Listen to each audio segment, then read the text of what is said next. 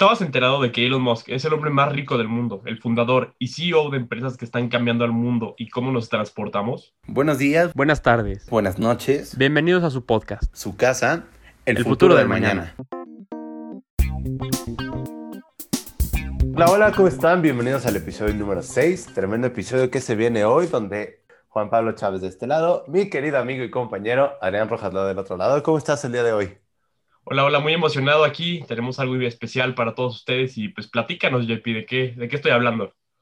Así es, como tú lo dices, a falta de noticias de la semana y tiempo para extendernos como nosotros quisiéramos, tenemos un invitado especial para ustedes, alguien que tiene muchos conocimientos en el tema de hoy y sobre todo que le encanta hablar de todo lo relacionado con coches y tecnología. Su nombre es Andrés Quijano. ¿Cómo estás el día de hoy, querido amigo? Pues estoy perfecto, hermano. Muchísimas gracias por invitarme. Es todo un honor estar aquí con ustedes participando en este podcast. Y pues bueno, vamos a darle. Pues El gracias, honor a es ti, nuestro. gracias a ti por aceptarnos la invitación. Y bueno, mi querido Adrián, ¿qué tal si nos presentas el tema del día de hoy? Pues claro que sí, como el título bien lo dice, hoy les vamos a hablar del tremendo episodio que se viene con nuestro invitado especial, donde les estaremos platicando sobre un genio multimillonario, al que llaman el Iron Man del mundo real, un gran aporte para la humanidad, el modelo a seguir de JP, Elon Musk. Sus empresas como Tesla, SpaceX, Hyperloop, entre, entre otras, son las que platicaremos hoy.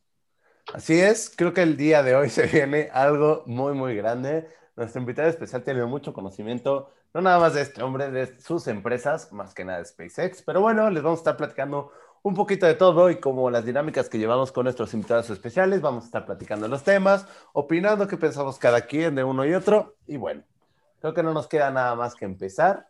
No sé si estén de acuerdo que nos arranquemos con su empresa más popular, su empresa más grande, la cual es Tesla. Adelante. Les voy a platicar un poquito de qué es Tesla. Tesla es una empresa estadounidense cuya sede está en Palo Alto, California, que es liderada por Elon Musk. Aquí hay un dato curioso, que muchos creen que Elon Musk fundó la compañía de Tesla, sin embargo fue únicamente uno de los cofundadores y se convirtió en el primer presidente de la compañía al invertirle 6.5 millones de dólares. Posteriormente se convirtió en el CEO actual y es el mayor accionista que Tesla ha tenido en la historia. Se dedica a diseñar, fabricar y vender automóviles eléctricos, componentes para la propulsión de vehículos eléctricos y baterías domésticas. Tesla se fundó, que aquí es algo que me interesa mucho, eh, redactando un plan maestro. Así fue como empezó para poder influir en la industria desde el punto de vista que se basaba en energía renovable. Sus objetivos, que creo que es lo más interesante, es comenzar con un proyecto pequeño que le cambiara completamente la vista a los vehículos eléctricos. ¿Qué es lo que hicieron? Demostraron con su Tesla Roadster que se podía fabricar un vehículo eléctrico con altas prestaciones y gama, sin el mito que se tenía de que fueran lentos, pesados, feos y con poca autonomía, que realmente es lo que se veía antes. Un vehículo eléctrico, pues a lo mejor un carrito de golf, que era despacio, nada más tenía dos, tres fierros por ahí, y era todo lo que lo, lo componía, ¿no? Bueno, ahí fue cuando se demostró, llegó a fabricar hasta 500 unidades al año y tuvo un gran impacto en General Motors, la cual fue una compañía que se inspiró para fabricar el modelo eléctrico, que es el Chevrolet Bolt, inspirado en Tesla Roadster. También fabricó un vehículo, bueno, su segundo objetivo era fabricar un vehículo en mayor volumen de unidades a un precio menor. El Tesla Model S demostró que podía competir con las grandes ligas de lujo. Sobre la misma plataforma, Tesla fabricó el Model X. Y tercer objetivo, eh, un vehículo que se pudiera hacer a gran volumen, a un precio accesible. Y estos beneficios fueron obtenidos mediante el Model 3, en la cual sobre su misma plataforma se fabricó el Tesla Model Y. ¿Qué opinas de esto, mi querido Quijano? Pues bueno, este, hablando del, del Model 3 y Model Y, este, Tesla estuvo a punto, de a punto de llegar a la quiebra precisamente porque no cumplía los estándares de calidad de ensamblado, precisamente por la ambición de esta empresa de sacar más unidades a la venta en el mercado. Y es que es muy interesante, ¿no? Porque en ocasiones, pues Tesla es muy, Tesla y Elon Musk en sí son personas que están controversiales, podría decir yo, y quiero saber qué opinan ustedes de que la gente no confía como tal en Tesla, en Tesla, o sea, sí está generando confianza en los últimos años, pero no tiene la confianza que tiene Mercedes, que tiene BMW, que tienen otras automotrices. ¿Por qué? Pues precisamente yo, yo sugiero que es porque las otras empresas ya llevan años, siglos, casi, casi. Mercedes, pues básicamente creó el automóvil, ¿no? Entonces, pues es, yo creo un proceso paulatino de adaptación. O sea, no va a ser inmediatamente aceptado, pero se, se, se irá dando y es el futuro de los automóviles, realmente. Yo creo que tienes razón con eso. Creo que es parte de la estrategia que ellos tienen. La verdad, cuando comenzaron, tuvieron muchas trabas. Inicialmente su modelo Tesla Roadster era inspirado, o más, no era inspirado, era tomado el coche de otra marca, se le adaptaba a ser un vehículo eléctrico y ahí fue donde empezaron a tener esas trabas porque ellos no tenían el presupuesto para poder fabricar sus coches desde la materia prima y por ende no podían alcanzar los estándares de calidad que ellos quisieran tener. Pero bueno, se fueron sobre un modelo que lograron vender al final más de 500 unidades y pues ese fue el inicio de lo que llevó a ser Tesla lo que es hoy por hoy.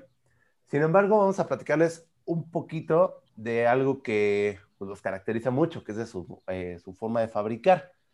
Eh, sabemos que su fábrica original, a sus principios, fue originalmente una fábrica de General Motors que cerró en 1982 y bueno, esa fábrica tiene mucha historia porque Tesla decidió agarrarla porque era una fábrica abandonada que al mismo tiempo tenía maquinarias, tenía cosas que ellos podían sacarle el mayor provecho. Entonces Tesla eh, se vuelve propietario de esta, de esta fábrica en 2010, la abre el 27 de octubre de 2010 y para el 22 de junio de 2012 se entrega el primer Tesla Model S fabricado en esa planta. A partir de ahí parten con sus gigafábricas o gigafactories en inglés, las cuales actualmente cuentan con cinco. Estas gigafactories son características porque cada una se dedica a fabricar algo diferente que al mismo tiempo complementa a la marca de Tesla. ¿Qué les puedo platicar? Un poquito de la Gigafactory número uno, que es esta enorme fábrica, fue la primera Gigafactory, que se dedica a hacer las baterías de iones de litio, que toma lugar en Nevada, y comenzó con su producción en 2017. Para 2019 estuvo a máximo rendimiento y bueno, se desarrolla la Gigafactory número 2, la cual toma lugar en Nueva York, en Estados Unidos. Esta fábrica se dedica a fabricar los paneles solares para que las otras Gigafactories se puedan alimentar de energía solar. Pasamos a la número 3, la cual toma lugar en Shanghai, China, que actualmente produce los Tesla Model 3 y Model Y con una producción inicial de 250 mil coches al año. Esto se dedica, bueno, esta eh, fábrica produce baterías y vehículos. La número 4, para no extenderme tanto, eh, toma lugar en Alemania. Su construcción empezó a principios de 2020 y se espera que para finales de este año 2021 empiece a trabajar. Y la número 5, por último, es una fábrica que ya llevaba tiempo siendo anunciada en Estados Unidos y después de negociar y todo, en julio de 2020 se anunció que se va a construir en Austin, Texas, la cual compromete que sea eh, la fábrica que más coches pueda fabricar.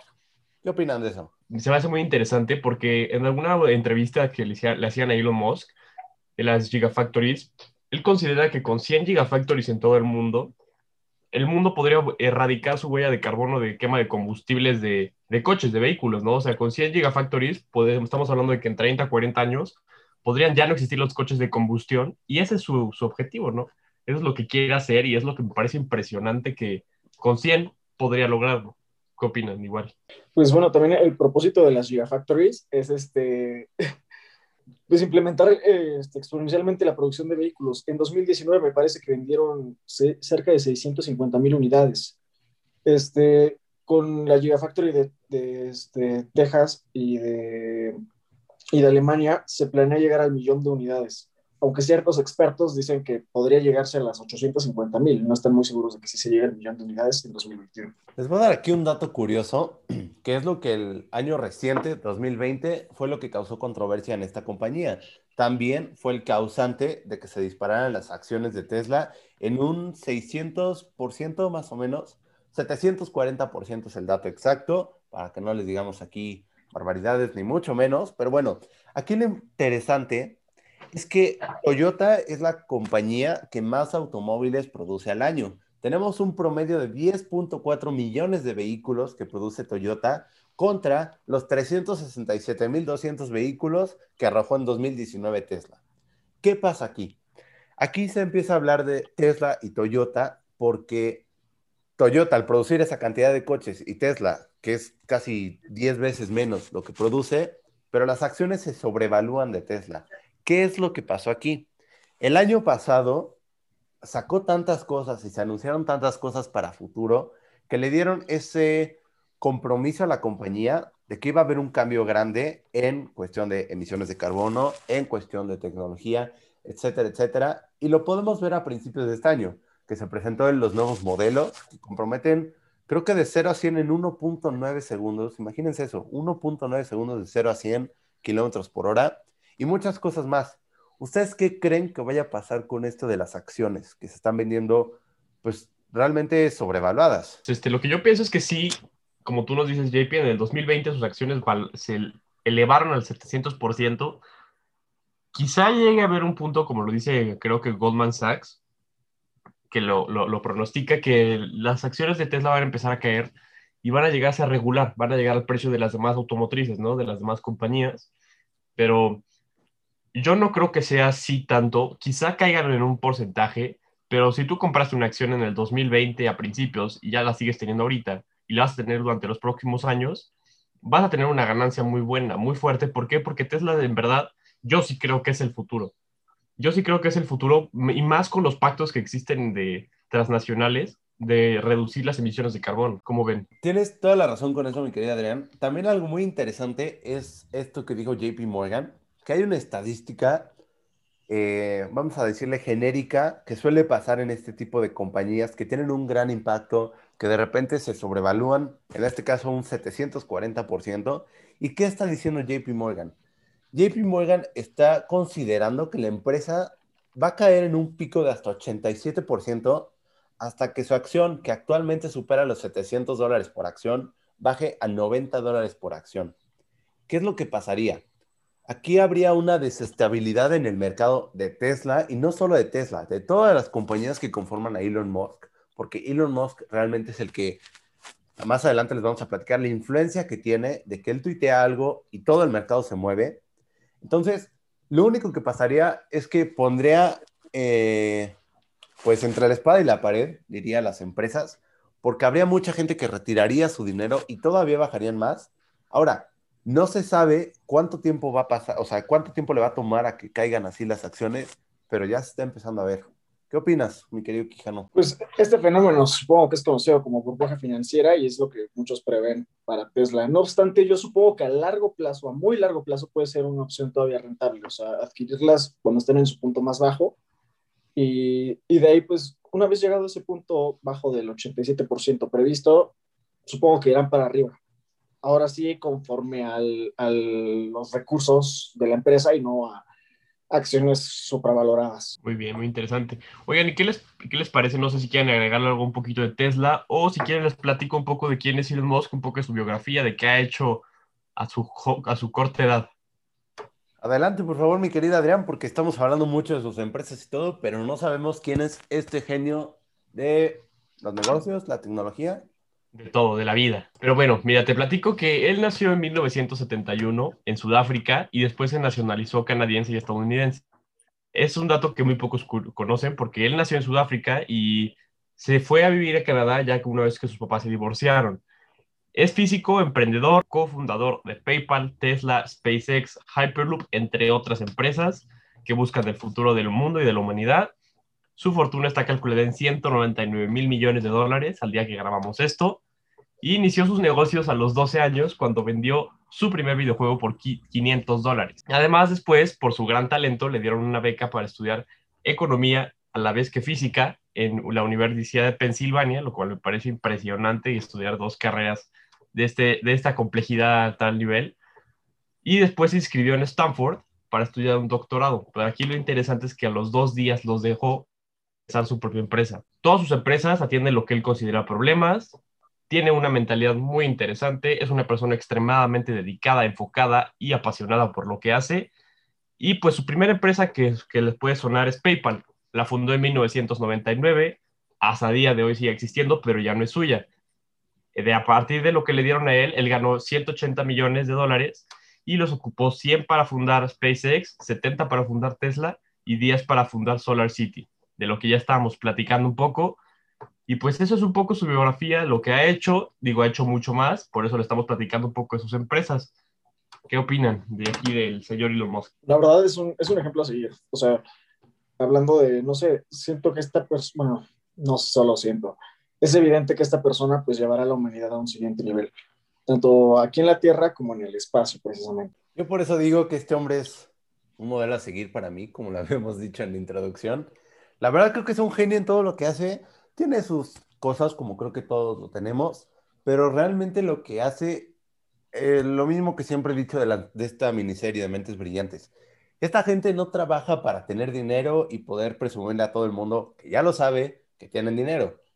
A lo que, lo que hacen es cambiar a la humanidad, beneficiar a la humanidad para futuras generaciones, porque en el caso de este hombre, él sabe que su proyecto de SpaceX, que ahorita mi querido Quijano nos va a platicar, no va a poder llegar él a vivir a Marte. O sea, realmente tiene cincuenta y tantos años ahorita, si no es que 50 años, en el resto de su vida no va a poder llegar a Marte a vivir, pero a lo mejor en algún punto, con este proyecto que ya armó, con esto que nos va a dejar, alguien va a poder llegar a vivir a Marte.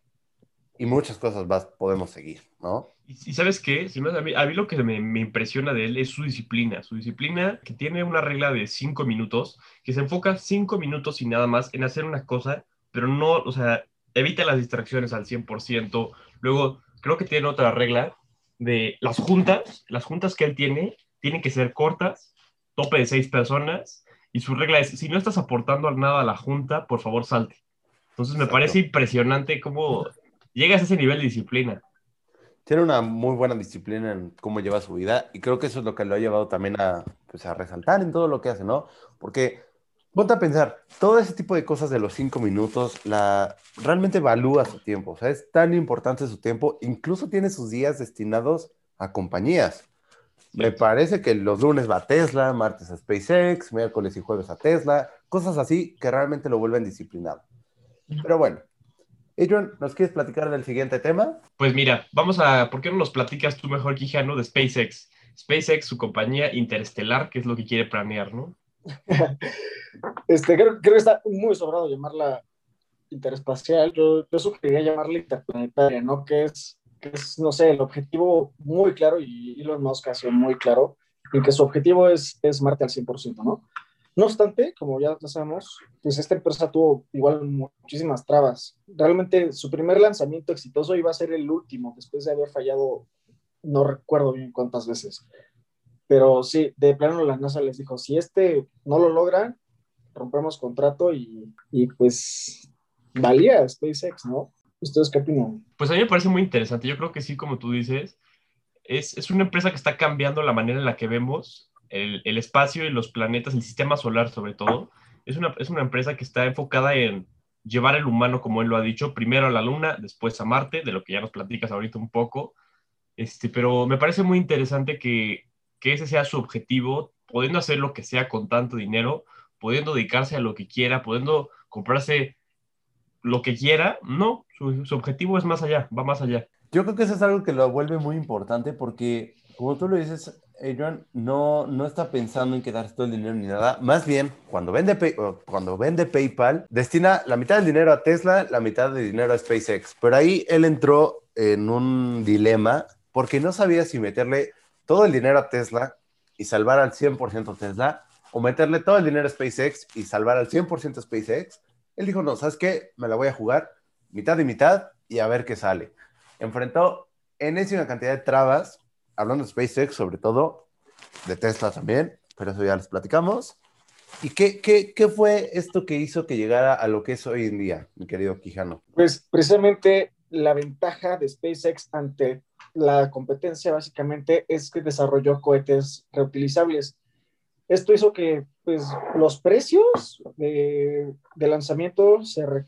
sí, claro, se redujeran, pero drásticamente. O sea, de que antes mandar un kilogramo al espacio costaba 20 mil dólares a la Estación Espacial Internacional, él hizo que costara 5, ¿no?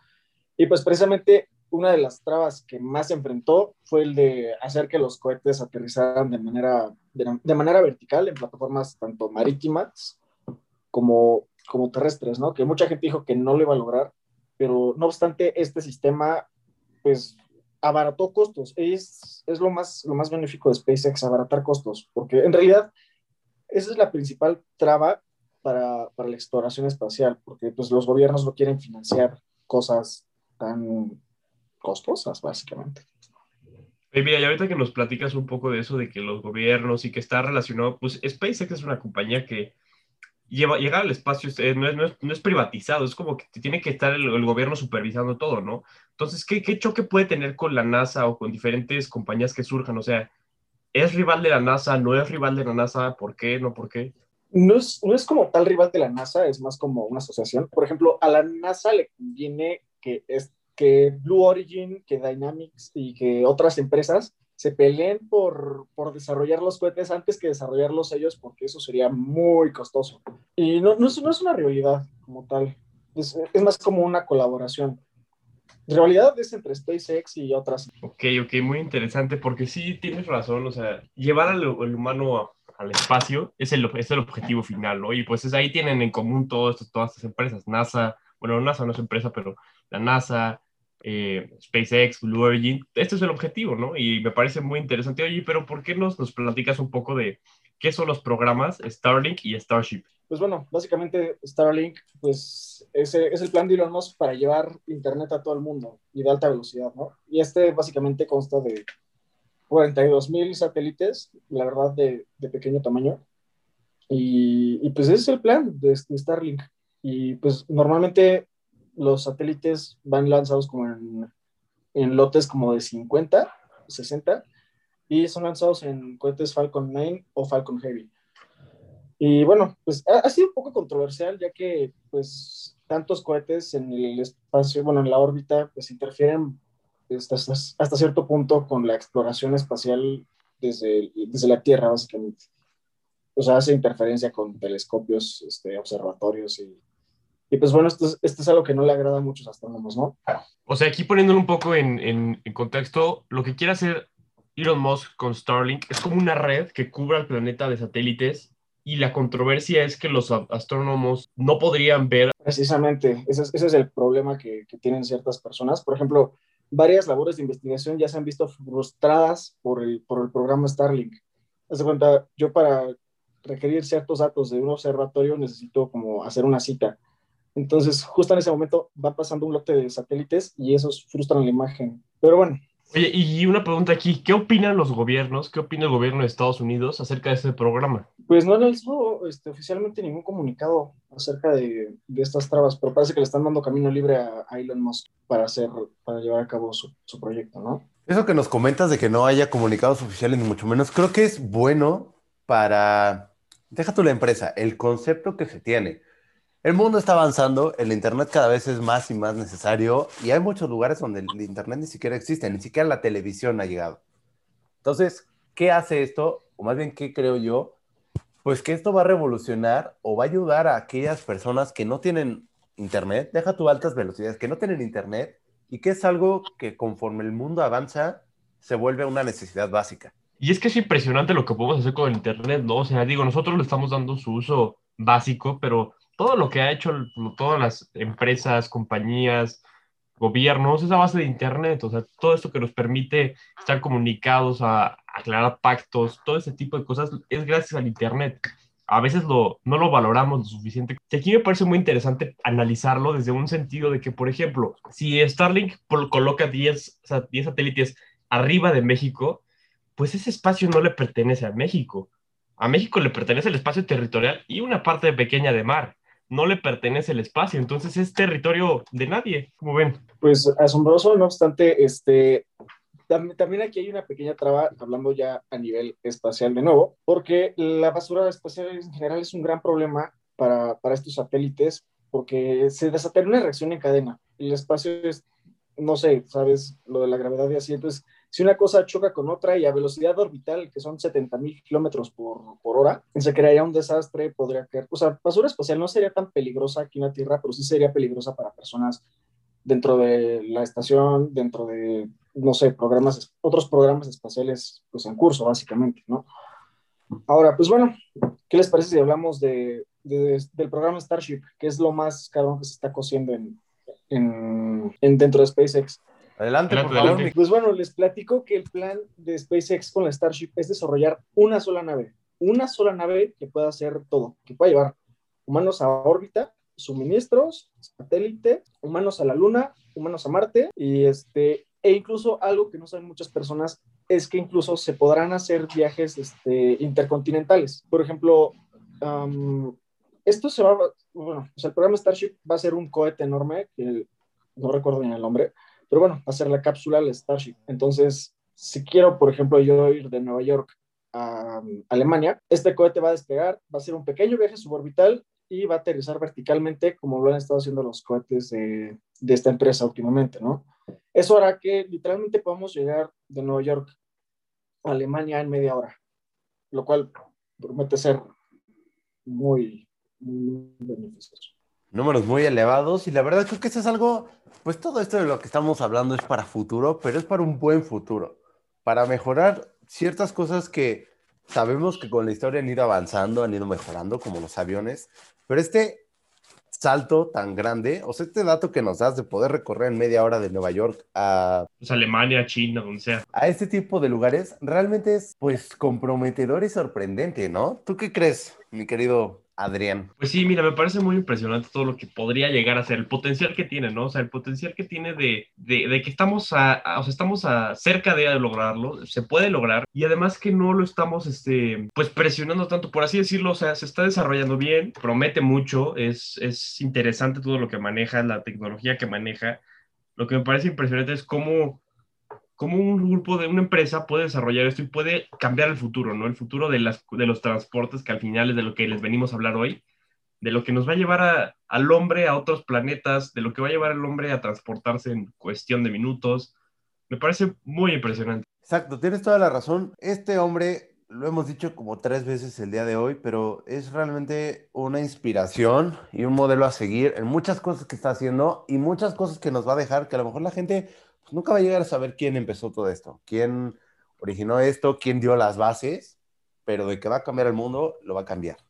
Pero bueno, ¿algo más que quieras agregar, mi querido Quijano, antes de seguir? Pues nada, ya, ya como para cerrar el tema de SpaceX, este, pues acá- ahorita la NASA se está llevando un plan que se llama, este, bueno, programa Artemis, que es para volver a llevar este, humanos a la Luna, básicamente, ¿no? Entonces, dentro de las empresas que están seleccionadas para desarrollar este, el mecanismo para llevar a cabo este programa, está Blue Origin de Jeff Bezos, SpaceX y Dynetics. La que más está prometiendo es SpaceX, ya que pues, está apresurando mucho el desarrollo de, de la Starship, que es la que nos llevará a la Luna. Y bueno, la NASA decidirá quién es el mejor postor. Oye, pues ahorita ya que saques un poco a tema, ¿qué les parece si hablamos un poco de esta rivalidad que se llega a traer con Jeff Bezos? Porque un día Elon Musk es el hombre más rico del mundo, al siguiente día Jeff Bezos lo es. Y además, un día SpaceX anuncia otra cosa, al día siguiente Blue Origin dice, no, yo lo voy a hacer al triple de tamaño. ¿Cómo ven? Mira, hoy en día, 20 de febrero de 2021, hay una rivalidad todavía más grande por las últimas noticias que se han dado en las últimas semanas. ¿Qué noticias son? Jeff Bezos anunció, como ya lo habíamos dicho, creo que en todos lados lo dijimos porque realmente fue un impacto, que va a dejar su cargo como actual CEO de Amazon. Esto es independiente a todo lo que hace Amazon, eh, perdón, Jeff Bezos, pero ¿por qué lo deja? Porque se va a meter todavía más en Blue Origin.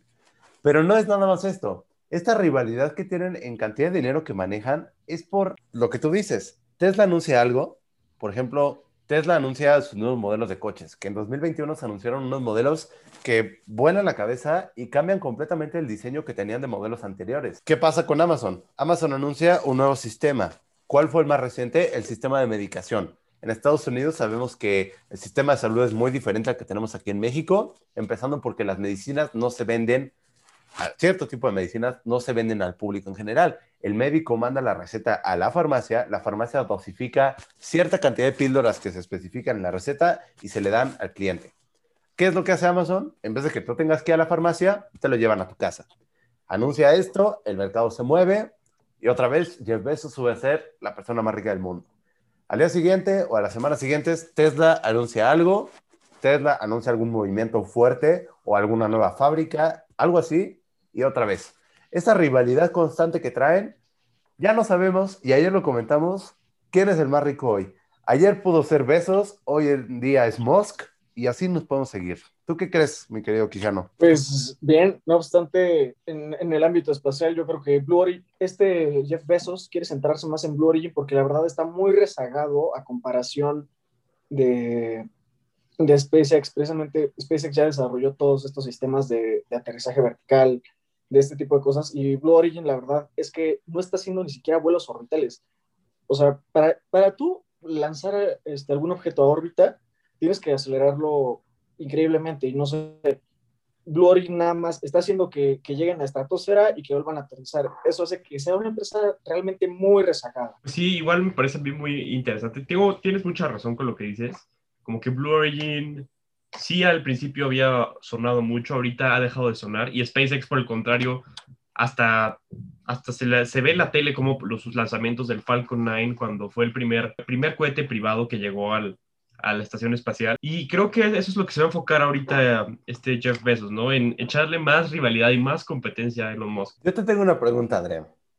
Yo sé que ti te encantan los números, te encantan las cifras y todo eso. Sabemos que ahorita, si un día Musk sube a primero y Bezos baja a segundo, las acciones se mueven de ambas empresas. O al día siguiente es viceversa y se vuelven a mover. ¿Crees que esta rivalidad que se traen, porque hoy en día, a lo mejor en un día suben y bajan tres o cuatro veces, ¿crees que esto en algún momento vaya a hacer que las acciones ya no se muevan tanto? Porque ahorita hay un cambio y hay cambios drásticos en cuestión de dinero.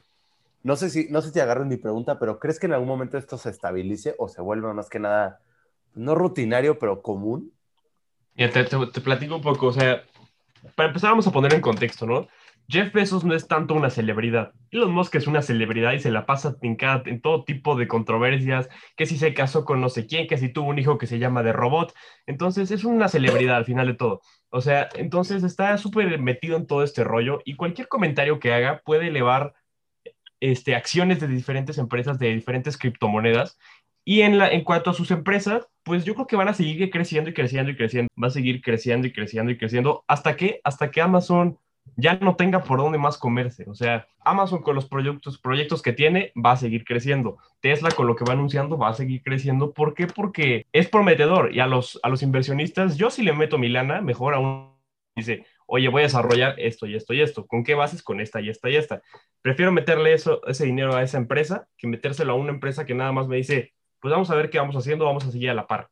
Entonces, lo que quiero hacer con mi dinero es crecerlo y pues no creo que vayan a caer por lo menos en un medio, la, medio plazo, por así decirlo. Oye, Adri, este, yo tenía una pregunta. Este, sé que estamos hablando de Elon Musk, pero hablando de Amazon, este, ¿no hay ninguna, ninguna ley antimonopolio que, que lo regule? Eso, eso sí lo, lo, hemos platicado y es lo que se está eh, trabajando en, en el gobierno de Estados Unidos, ¿no? Porque estas cuatro, las le llaman las four big, es Amazon, Google, Apple y una cuarta que se me está yendo, JP, ¿te la sabes? Facebook, me parece que era. Creo que es Facebook. Esas cuatro Big Four les llaman, pues están consideradas como los monopolios. Y es que sí es cierto, sí, sí tienen el 90% del mercado de, las, de la logística, del Internet, de las redes sociales. Y entonces sí se está trabajando con eso y eso es un factor que sí podría, si las regularizan, tirarse un poco sus valores, sus acciones. Eso es impresionante. Esas cuatro empresas que son las más grandes de Estados Unidos, o una de las más grandes de Estados Unidos, le meten gol al sistema, la verdad. Pero pues creo que nos contestaste nuestras preguntas, la verdad. Creo que la gente eh, le puede llegar a interesar esto porque esta rivalidad. Y aquellos que nos escuchan que nunca sabemos si invierten su dinero, pues son inversiones riesgosas, ¿no? Pero bueno, cada quien le sabe este sector, unos más que otros. Pero ¿qué les parece si para cerrar este episodio, que ¿Cómo nos, ¿Cómo nos falta tiempo verdaderamente para poder hablar de todo esto que han hecho? Esta influencia que tiene el querido Musk en redes sociales y el impacto que se le da a la sociedad y todas estas pues controversias en las que se mete. Pues mira, me parece interesante, por ejemplo, como ya se los platicado un poquito, tuvo un hijo, ¿no? Tuvo un hijo con esta cantante, creo que es japonesa. Me sí. parece muy chistoso porque, o sea, él, él, es un cuate normal, ¿no? Tenía su esposa, tuvo tres hijos, creo, y ahorita el cuarto le pone nombre de robot. ¿A quién se le ocurre? O sea, yo no quiero que mi hijo se llame X4Y, no sé, o sea, no, pues que mi hijo se llame Eduardo, Juan Pablo, Adriano, Andrés, no que se llame así, ¿no? Y además es muy interesante, es muy chistoso, como que se ha convertido en un meme, o sea, tanto en un empresario exitoso multimillonario y un meme. A ver, ahí les va el nombre exacto de esta persona. Es X-A-E-A-X-2. Ese es el nombre que se le da a este hijo. Yo tampoco le pondré un nombre así, la verdad, o sea. Creo, creo que se pronuncia Exesh A12. Eso. Exesh A-12. Alguna madre, sí, según. Imagínate. Pero bueno, así nos podemos seguir con, o sea, publica algo en Twitter y se vuelve tendencia porque lo dijo Musk. O sea, puede- Las Dogecoins, lo que tú quieras, las criptomonedas. ¿Qué nos pueden decir de las criptomonedas? pues hace unos, unos, unas semanas tuiteó Dogecoins o alguna cosa así y las acciones subieron 800%. Bueno, o sea, el valor de las criptos subieron 800%.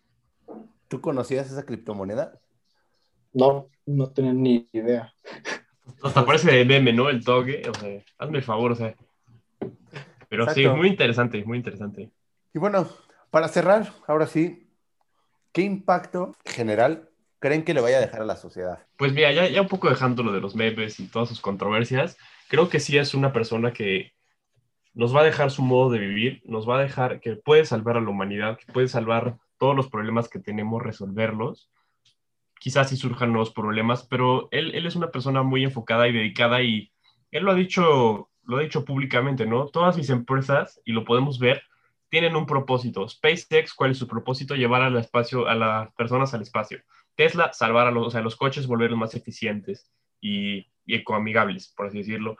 O sea, es una persona que sí está cambiando el mundo y la, nuestras problemáticas y todo como vemos y analizamos, pues en sí, cómo, cómo los movemos. Quijano, ¿algo que quieras opinar? Pues bueno, explícitamente, explícitamente este, considero que esta persona llevará y está llevando a la humanidad a un siguiente nivel. Afortunadamente para, nosotros y para nuestro planeta un, nivel, un, un, nivel sustentable, un nivel eficiente y, y pues muy productivo, ¿no? afortunadamente. Cerramos con estas dos increíbles opiniones y yo quiero agregar que, pues sí, es algo que nos va a aportar mucho, nos ha aportado mucho y nos va a dejar cosas a largo y mediano plazo que van a acabar con muchos problemas o van a ayudar a que estos problemas se erradiquen. Problemas siempre va a haber. La cosa es buscarle la solución, la mejor, y que la gente contribuya a esta solución. Lo hemos visto, todas sus empresas pues cambian la forma de contaminar. Tesla, pues son vehículos eléctricos, no utilizan gasolina. SpaceX, bajan los precios y al mismo tiempo puedes reutilizar muchas cosas de, de la composición de estos cohetes y así nos podemos seguir, ¿no? O sea, es mi modelo a seguir, lo hemos dicho todo el tiempo y pues si sigue así, va a seguir metiéndole gol al sistema. Sí, la verdad es que es un, es un genio, es un multimillonario, es un genio, es un hombre a seguir, es un modelo a seguir. Y pues yo para cerrar, yo quería nada más agradecerte, Quijano, por habernos aceptado la invitación. Creo que fue algo muy, un capítulo muy interesante donde podemos hablar de muchas cosas y pues igual a ti, JP, como siempre, todos los, todos los lunes salimos a las 4 pm. Ahí podrán estar escuchando esto, seguramente ya lo están escuchando. Pues muchísimas gracias, Andrés Quijano. No, muchísimas gracias a ustedes por invitarme, de verdad. Es la primera vez que realizo esto y estaba muy nervioso, pero ya, ya se calmó esto. Muchísimas gracias, amigos. Un gusto tenerte por aquí y a todos los que nos escuchan, gracias por llegar hasta aquí. Ya saben que estamos disponibles en Apple Music, Spotify y Google Podcast como El Futuro del Mañana es su casa. Y también regálenos un follow en Twitter, arroba Futuro del Manana, Instagram y TikTok, El Futuro del Manana, para que tengan acceso a más contenido. Bueno, de mi parte es todo. Mi querido Adrián, gusto como siempre grabar contigo. Quijano, muchas gracias por estar el día de hoy. Y bueno, nos vemos en el siguiente podcast. Cuídense mucho y hasta luego. Gracias.